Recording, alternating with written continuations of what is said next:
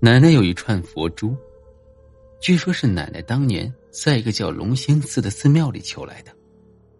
从那以后，奶奶就开始诚心向佛，每天早晚三炷香，那佛珠更是时不离手，家里时刻都弥漫着一股清香的味道。我小时候常常拿着奶奶的佛珠玩，奶奶还常笑着说：“这娃有归根。”而我爸妈听见以后，自然是一阵不悦，就怕奶奶把我带进佛门，从此六根清净，不恋红尘。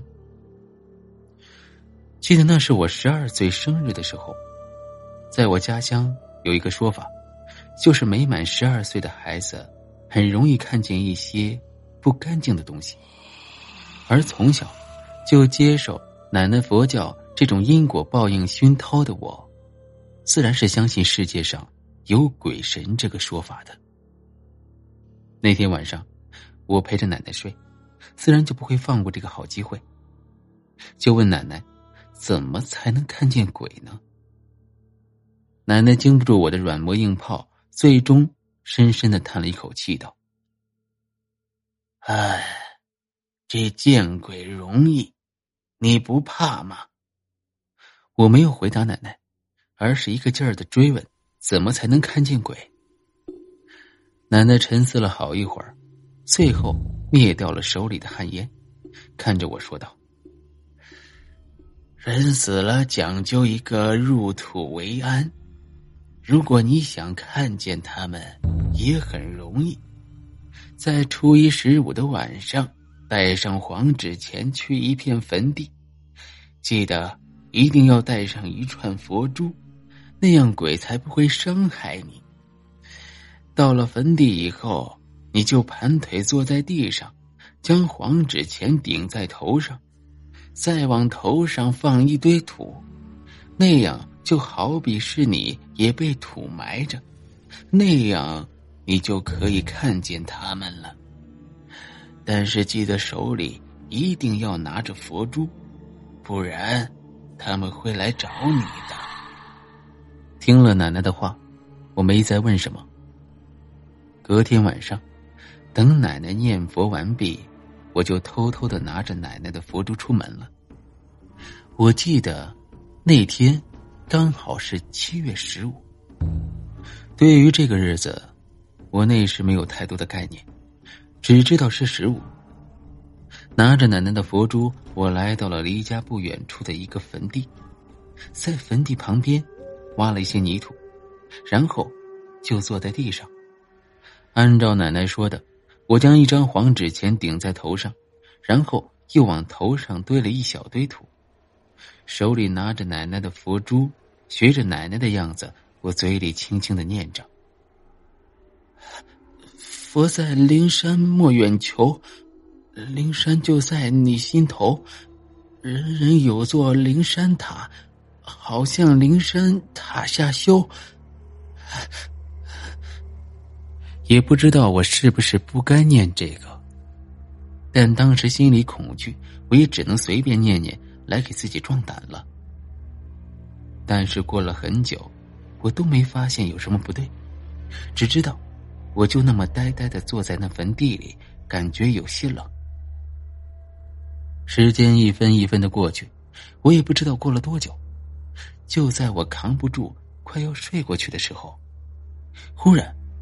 我听见旁边的小溪里，就像窜来了一只疯牛一样，感觉那牛在不断的奔跑，嘴里还不断的发出沉闷的牛叫声。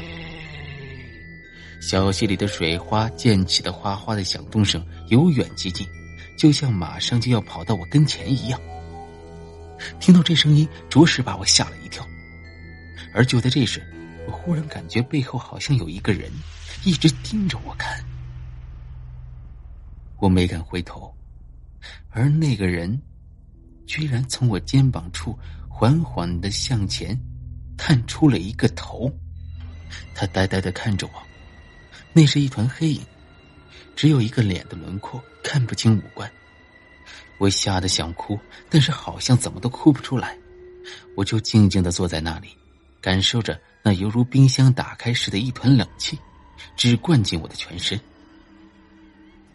而就在这时，我忽然听见了奶奶的呼唤声。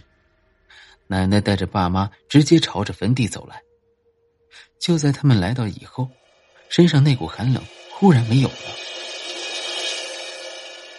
直到第二天早上，我还没起床，就听见外面有放鞭炮的声音。